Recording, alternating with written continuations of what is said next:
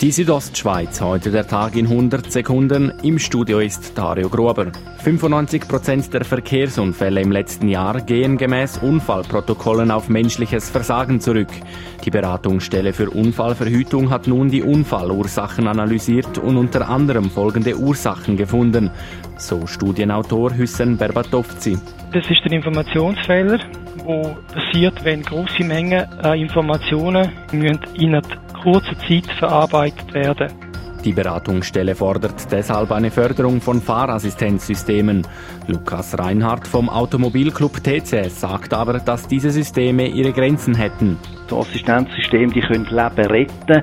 Wichtig ist aber, dass man sich nicht blindlings darauf verlässt, sondern dass man die Grenzen von diesen Systemen kennt, dass man weiterhin konzentriert ist. Örtliche Gewitter sorgten gestern Abend in Grabünden für eine Abkühlung und teils auch für übertretende Bäche und Rüfenabgänge. Vor allem im Süden des Kantons gingen größere Regenmengen nieder.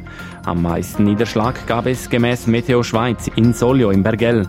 Dort fielen in nur zwei Stunden über 70 mm Regen. Heute Vormittag ist es zwischen Brienz und Grappaneira im Albulatal zu einem Selbstunfall gekommen.